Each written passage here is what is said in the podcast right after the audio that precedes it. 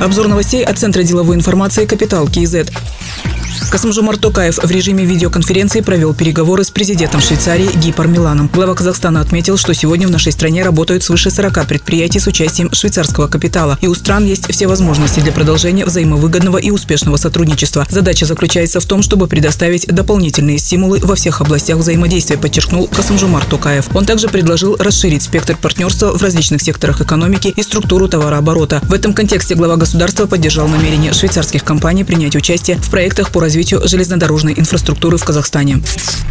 Рост инвестиций в основной капитал отмечен в 15 регионах. Лидерами стали Алматы, который прибавил почти 78%, Нур-Султан плюс 31,7% и Туркестанская область плюс 42,6%. В первой пятерке также Жамбылская и Карагандинская области. Отставание наблюдается в Западно-Казахстанской области минус 40,2% и Атырауской области минус 37,8%. Такие данные были представлены на заседании инвестиционного штаба, которое провел премьер-министр Оскар Мамин.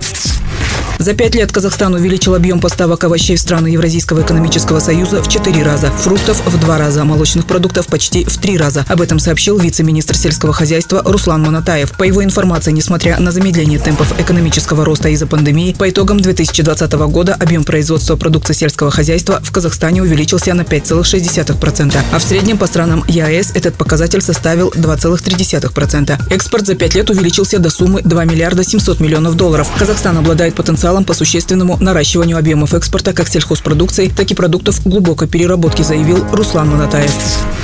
Национальный банк предоставит гранты для исследований по приоритетным направлениям деятельности Нацбанка. В утвержденных правилах прописаны порядок конкурсного отбора, определены основные участники процесса и их функции, установлен порядок мониторинга работ и целевого использования полученных средств. Гранты будут предоставляться на основе конкурсного отбора. Список тем исследований, требования, условия отбора, сроки и способ приема заявок будут опубликованы на интернет-ресурсе Нацбанка. Подавать заявки на получение гранта могут академические, научные и исследовательские организации, организации по сбору, хранению и компиляции данных.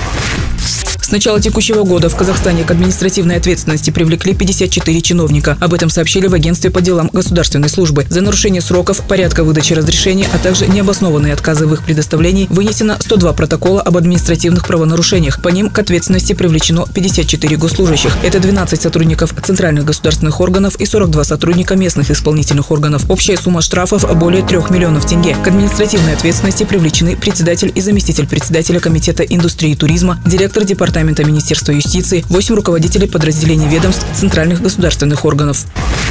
Освобожден от должности чрезвычайный полномочный посол Казахстана в Греции Алексей Волков. Он занимал эту должность с 2016 года. В разные годы работал в специализированных международных организациях Министерства иностранных дел, посольстве Казахстана в Швейцарии, постоянном представительстве Казахстана при отделении ООН и других международных организациях в Женеве, администрации президента, был вице-министром иностранных дел, послом в Польше.